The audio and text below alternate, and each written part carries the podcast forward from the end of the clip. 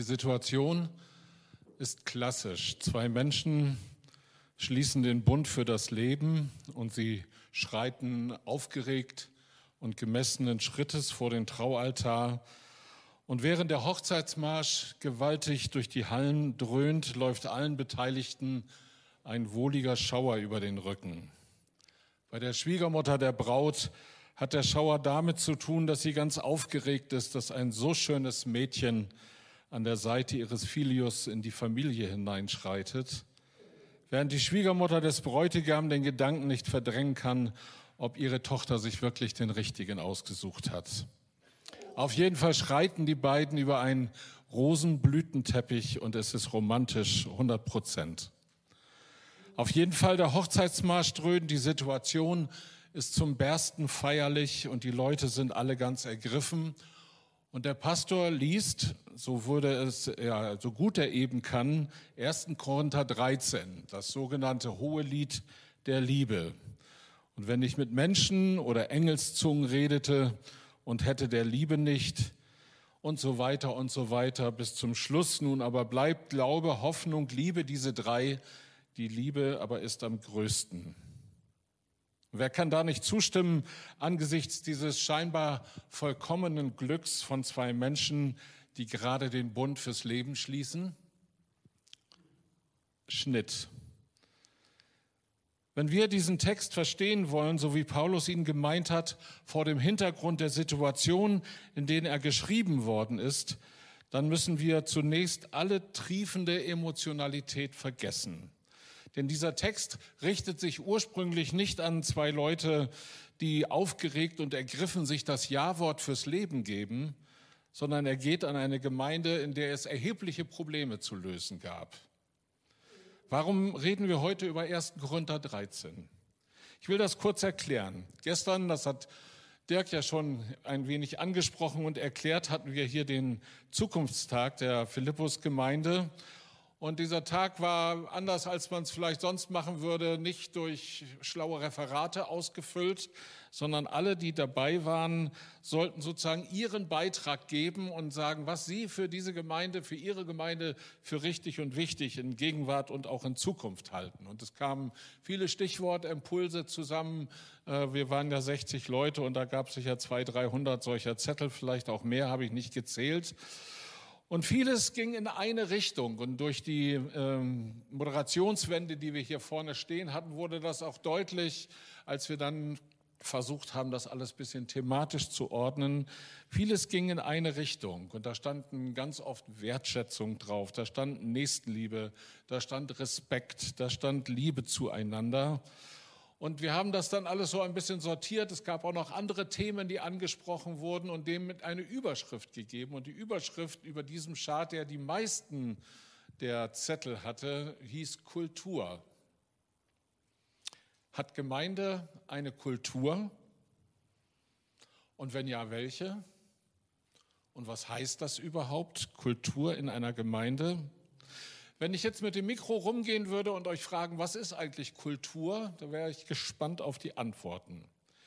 Wobei wir dieses Wort ja häufig benutzen. Wir sind, so würden wir sagen, eine Kulturnation. Oder wir leben heute in einer Hochkultur und das Gegenteil wäre vielleicht so triebgesteuertes Verhalten oder sowas. Eine Leitkultur wird manchmal diskutiert. Man kann auch einen Kulturschock bekommen.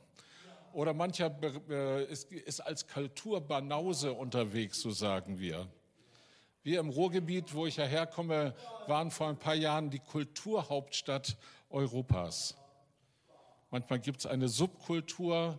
Und wenn ihr im Urlaub wart, dann habt ihr wahrscheinlich alle schon mal ein Weltkulturerbe der UNESCO besucht und euch das angeschaut. Ich lebe in Mülheim in einem multikulturellen Stadtteil, viele Kulturen beieinander. Manchmal redet man auch von Streitkultur und was zum guten Schluss nicht fehlen darf, ist die Freikörperkultur. Die gibt es schließlich auch noch. Vor 50 Jahren gab es in dem Land, was mittlerweile nur noch die zweitmeisten Einwohner auf dieser Erde hat, nämlich in China, eine Kulturrevolution. Und gemeint ist damit, dass man das Ziel hatte, überlieferte Denk- und Verhaltensweisen für ein ganzes Land, für Millionen, ja mehr als einer Milliarde Menschen zu ändern, die Denk- und Verhaltensweisen zu ändern, da kommen wir der Sache schon näher, was Kultur ist.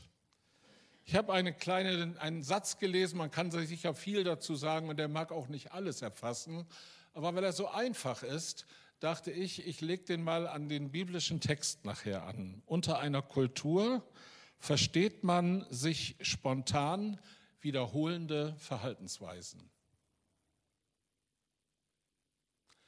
Unter einer Kultur versteht man sich spontan wiederholende Verhaltensweisen. Kultur ist also immer irgendwie unter uns am Werk. Es gibt, macht keine Pause, sondern wir sind dadurch beeinflusst. Wir handeln sozusagen automatisch und reden und denken automatisch irgendwie in eine Richtung.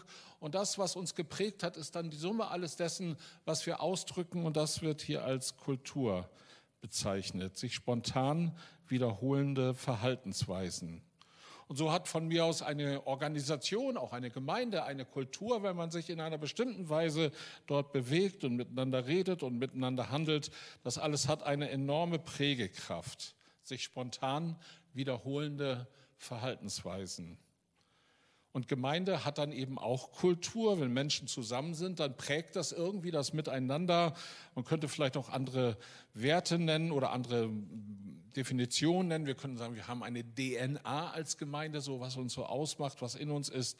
Wir haben Kernwerte, die zu uns gehören, die uns wichtig sind. All das spielt mit großen Schnittmengen in diesen Begriff hinein.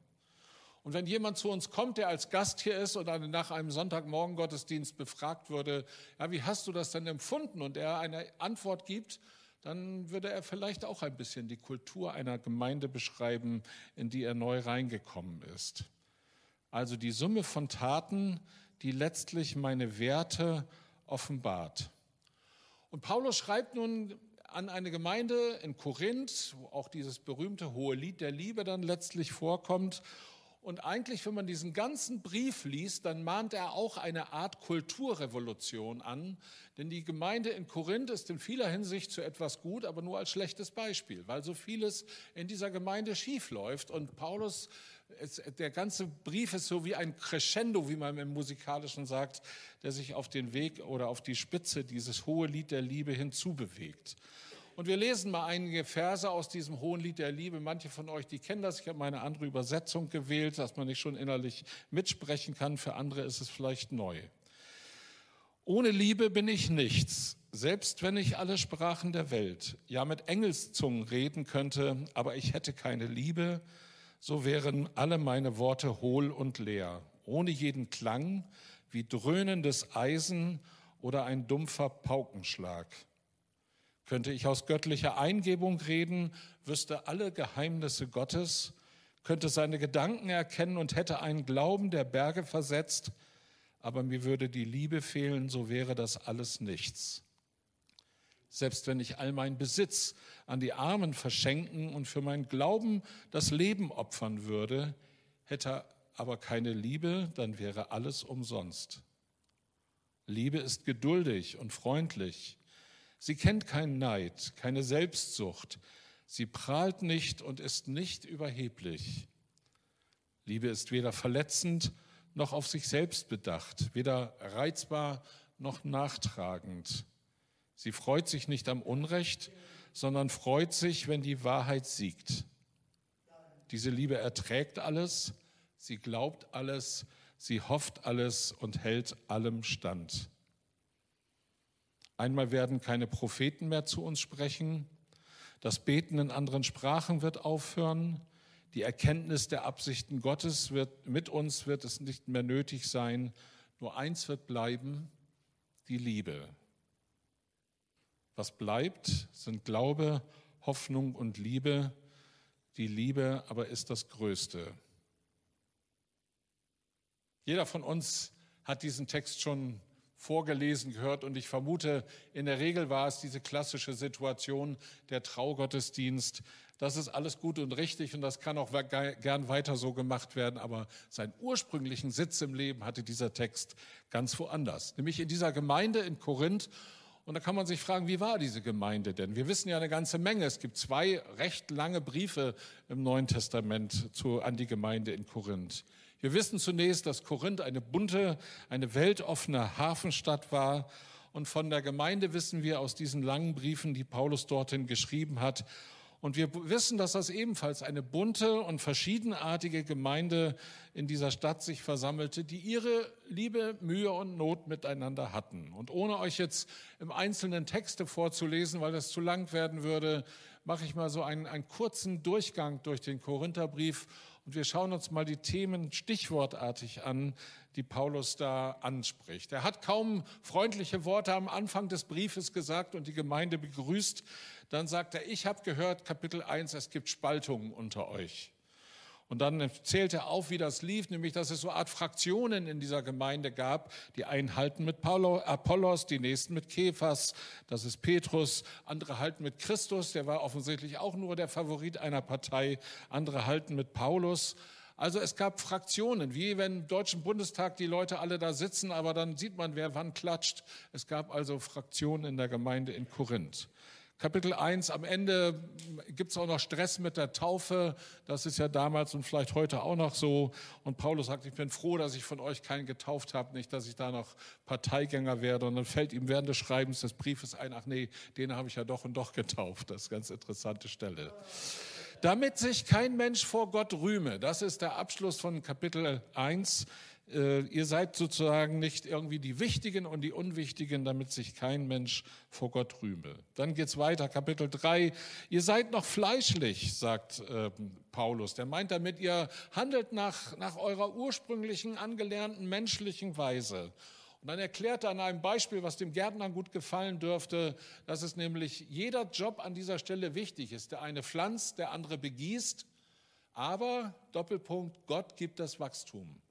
Und er sagt, nicht der eine ist wichtiger als der andere, all diese Dinge sind wichtig, aber das Wachstum, das, was sozusagen daraus entsteht aus diesem menschlichen Beitrag, das ist alleine Gottes Sache. Also nimm dich nicht so wichtig, sagt er den, den Leuten in Korinth, die sich so wichtig nahmen, Gott gibt das Wachstum. Einige von euch, Kapitel 4, haben sich aufgebläht.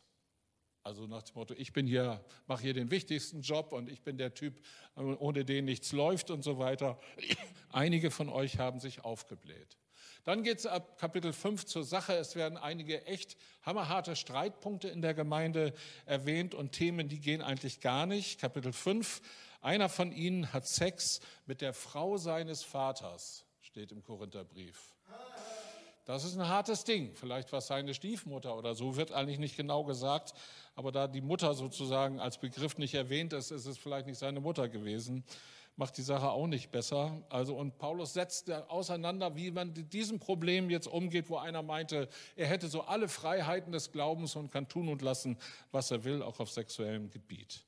Dann Kapitel 6, es gibt Streitigkeiten unter den Christen in Korinth und sie haben nichts Besseres zu tun, als vor einen weltlichen Richter zu gehen und versuchen sozusagen Recht zu bekommen angesichts des, der weltlichen Rechtsprechung. Und er sagt, geht's noch?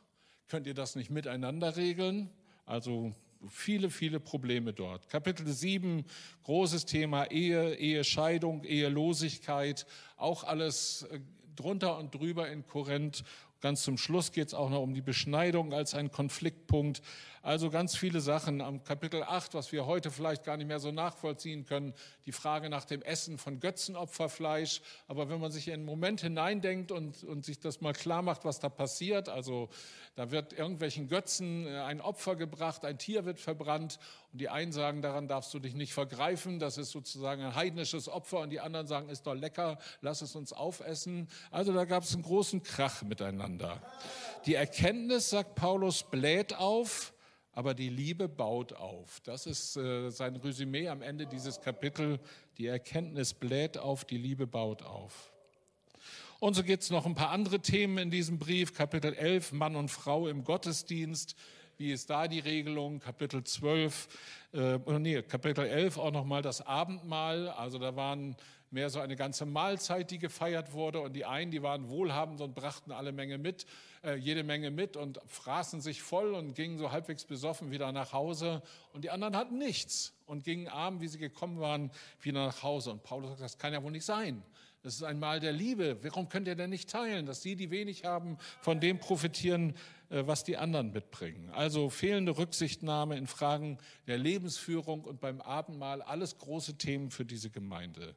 Dann Kapitel 12, das haben wir gestern auch angesprochen, die Gaben des Geistes werden genannt und Paulus setzt das in Verbindung mit dem Bild vom Körper und sagt, ihr seid alle sozusagen wichtig in dem, was ihr habt, ihr habt alle was einzubringen und der eine muss nicht meinen, er sei wichtiger als der andere, sondern wie im Körper sich diese Körperglieder und Organe und alles ergänzen, so ist das im Geistlichen ganz genauso. Kapitel 14 dann auch noch ein konflikthaftes Thema, nämlich wie geht es mit Sprachengebet und prophetischer Rede im Gottesdienst zu. Paulus versuchte eine Ordnung reinzukriegen und in dem langen Kapitel 15, und damit sind wir den Brief auch praktisch im Schnelldurchgang durch, da sind noch ein paar Leute, die theologisch zurechtgerückt werden müssen. Paulus sagt Vers 12, einige von euch sagen, es gebe keine Auferstehung der Toten.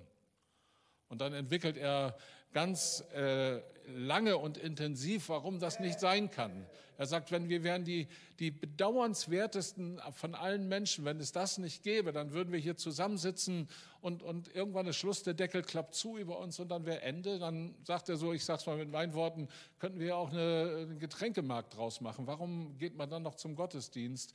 Warum, wenn diese Hoffnung der Christen sozusagen ausfällt? Korinth war also keine, ich sag mal, homogene Kuschelgemeinde, wo alle schon seit ewigen Zeiten miteinander sind und immer dieselben Leute versammelt waren, die sich mögen und die sich schätzen, sondern Korinth war eine Stadt mit einem quirligen Gemisch von Menschen und offensichtlich, das war jetzt eben nur ein kleiner Ausschnitt von, von auch sehr konfliktbeladener Gemeinschaft. Und mitten hinein in diese schwierige Kultur dieser Gemeinde schreibt Paulus 1. Korinther 13. Mitten hinein in diese konfliktbeladene Situation, wo Leute sich innerhalb einer Gemeinde vor weltlichen Gerichten streiten, wo sexuell Dinge schieflaufen, wo sie ich, im Abendmahl sozusagen die, die Trennung und, und, und Teilung dieser Gemeinde sozusagen auch noch in der Praxis irgendwie nachvollziehen. Mitten hinein sagt er, selbst wenn ich alle Sprachen der Welt ja mit Engelszungen reden könnte, aber ich hätte keine Liebe, dann wären alle meine Worte hohl und leer. Er sagt, selbst wenn ich allen meinen Besitz mit den, den Armen verschenken würde und für meinen Glauben das Leben opfern würde, hätte aber keine Liebe, dann wäre alles umsonst. Und dann nochmal eine Kultur beschrieben, die er sich für diese Gemeinde wünscht und die man sicher nicht mit einem Schalter umdrehen einfach entwickeln kann, aber wo ein Weg beschritten werden muss. Die Liebe ist geduldig und freundlich. Sie kennt keinen Neid, keine Selbstsucht. Sie prahlt nicht und ist nicht überheblich. Liebe ist weder verletzend noch auf sich selbst bedacht, weder reizbar noch nachtragend. Warum ist dieses Thema auch für uns wichtig? Weil es von Jesus als das entscheidende Merkmal für die Erkennbarkeit und Glaubwürdigkeit einer Gemeinde, einer Gemeinschaft von Christen genannt wird, schon in Johannes 13. Daran wird jedermann erkennen, dass ihr meine Jünger seid, wenn ihr Liebe untereinander habt. Nicht, wenn ihr das Vaterunser auswendig könnt, wenn ihr alle zehn Gebote aufsagen könnt. Alles gut, nicht verkehrt. Aber das eigentliche Kennzeichen, die Identität, der Identitätsausweis von Christen ist nicht mein frommes Wissen, was ich habe oder nicht habe, ist nicht mein frommes Tun, was ich mache oder nicht mache, sondern ist die Liebe untereinander. Vor diesem Hintergrund noch einmal, unter einer Kultur versteht man sich spontan wiederholende Verhaltensweisen.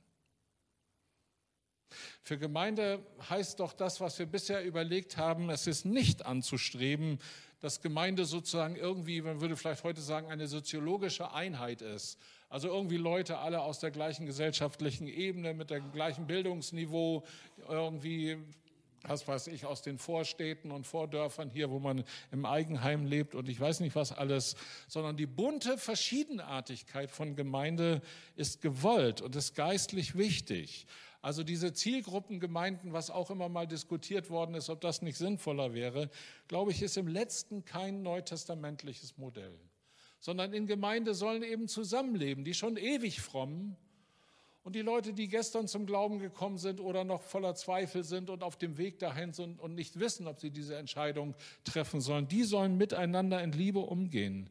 Die gut situierten und die Leute, die ja von sozialer Unterstützung leben. Die Akademiker und Leute, die ein niedriges Bildungsniveau mitbringen. Die Deutschen und hoffentlich auch immer mehr die internationalen Menschen aus anderen Hintergründen. Die alle sollen in Gemeinde Jesu Christi nicht nur irgendwie recht und schlecht miteinander klarkommen, sondern sie sollen in Liebe miteinander leben und deswegen das hohe Lied der Liebe an diese schwierige Gemeinde in Korinth. Und das Bild vom Körper soll zum geistlichen Verstehen der Verschiedenartigkeit helfen.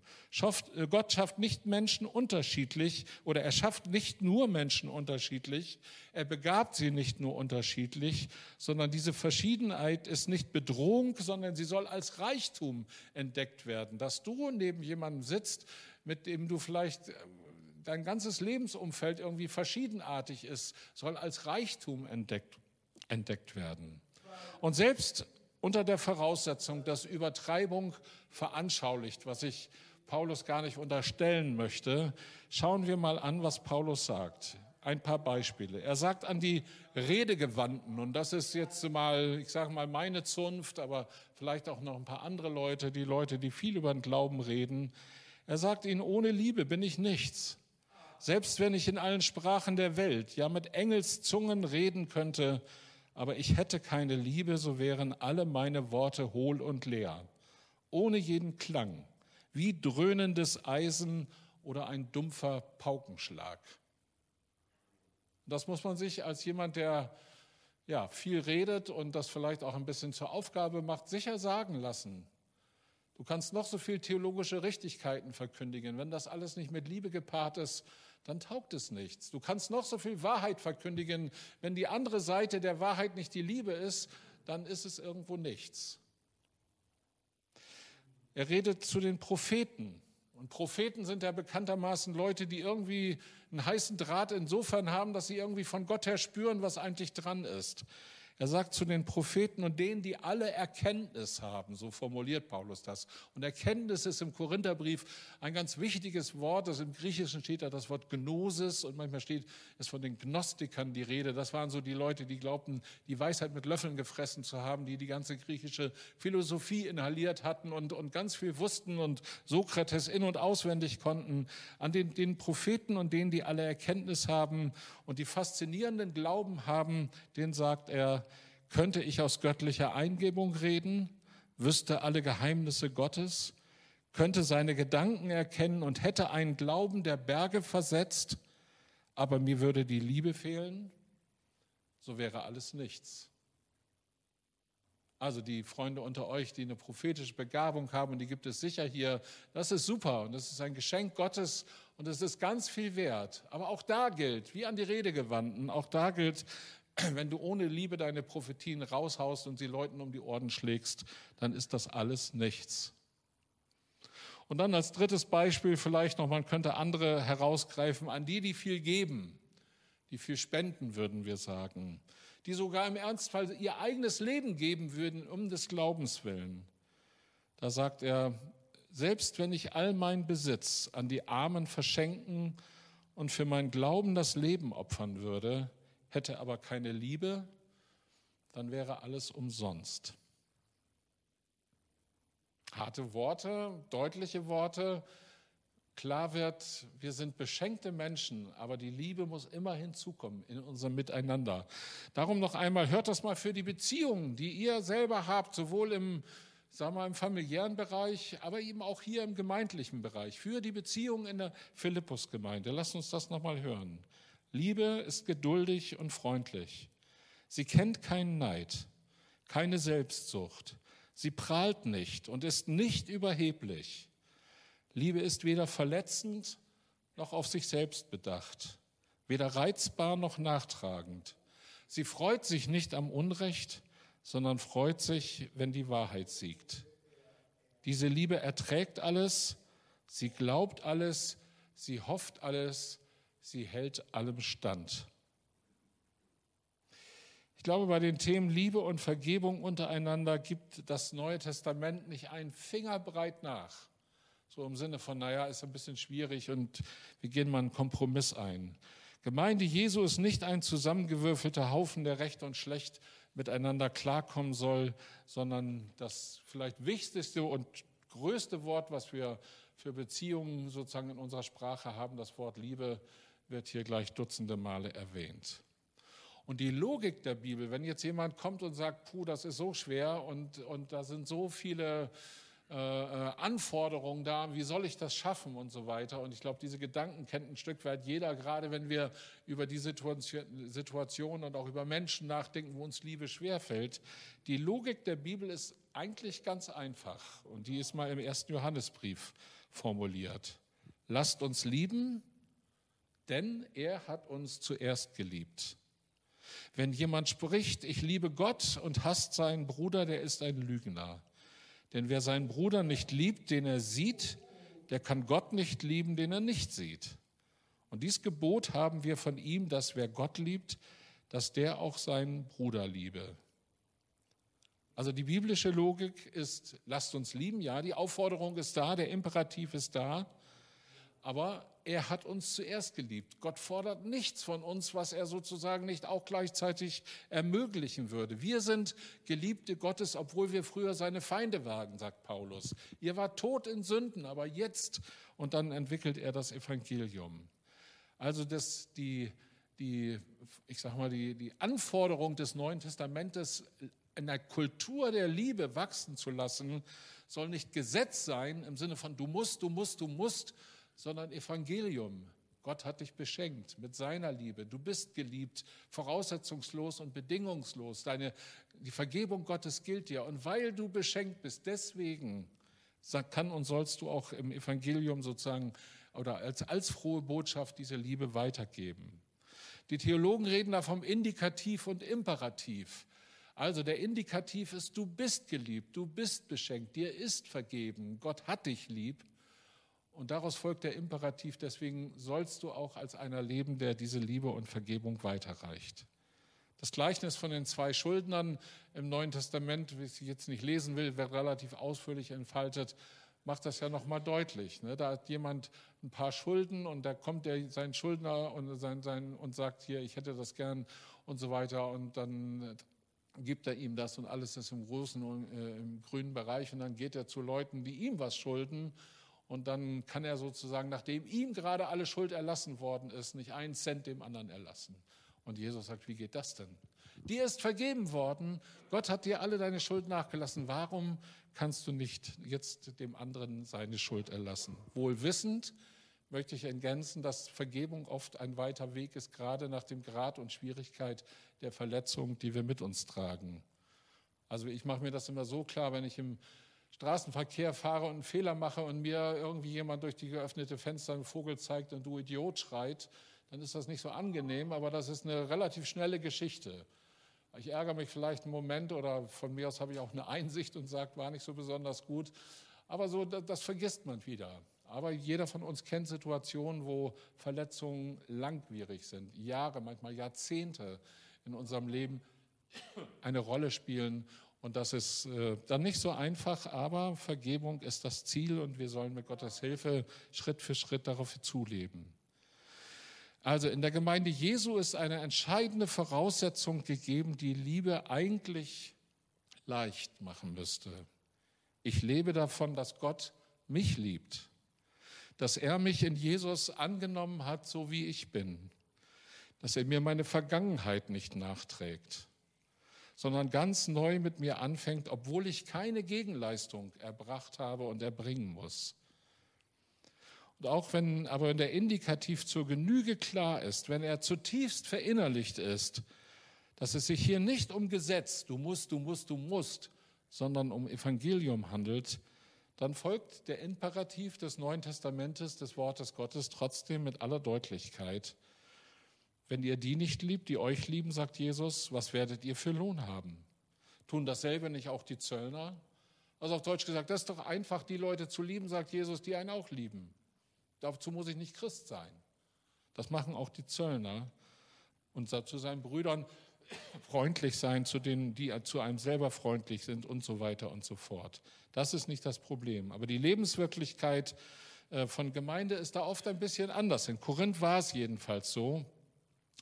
Und da geht es nicht um irgendwelche dogmatische Anerkenntnis von irgendwelchen Sachen, sondern es geht um konkrete Lebensveränderung, um Umgestaltung, um sich spontan wiederholende Verhaltensweise, die von dem Stichwort Liebe geprägt werden sollen.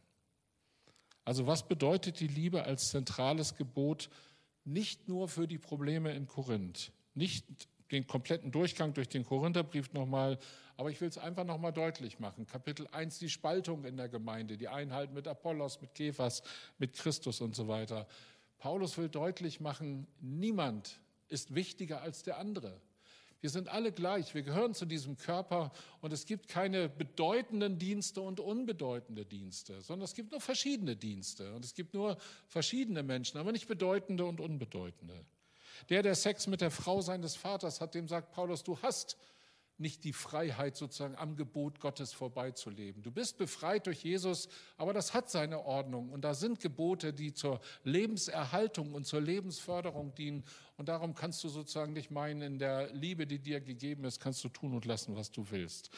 Und so könnte man die ganzen Themen durchgehen. Das Abendmahl, ne, wo nochmal die Spaltung der Gemeinde deutlich wurde und Paulus sagen will, ihr braucht doch einander. Die Armen sind da, die Reichen sind da. Warum könnt ihr euch nicht ergänzen und voneinander profitieren?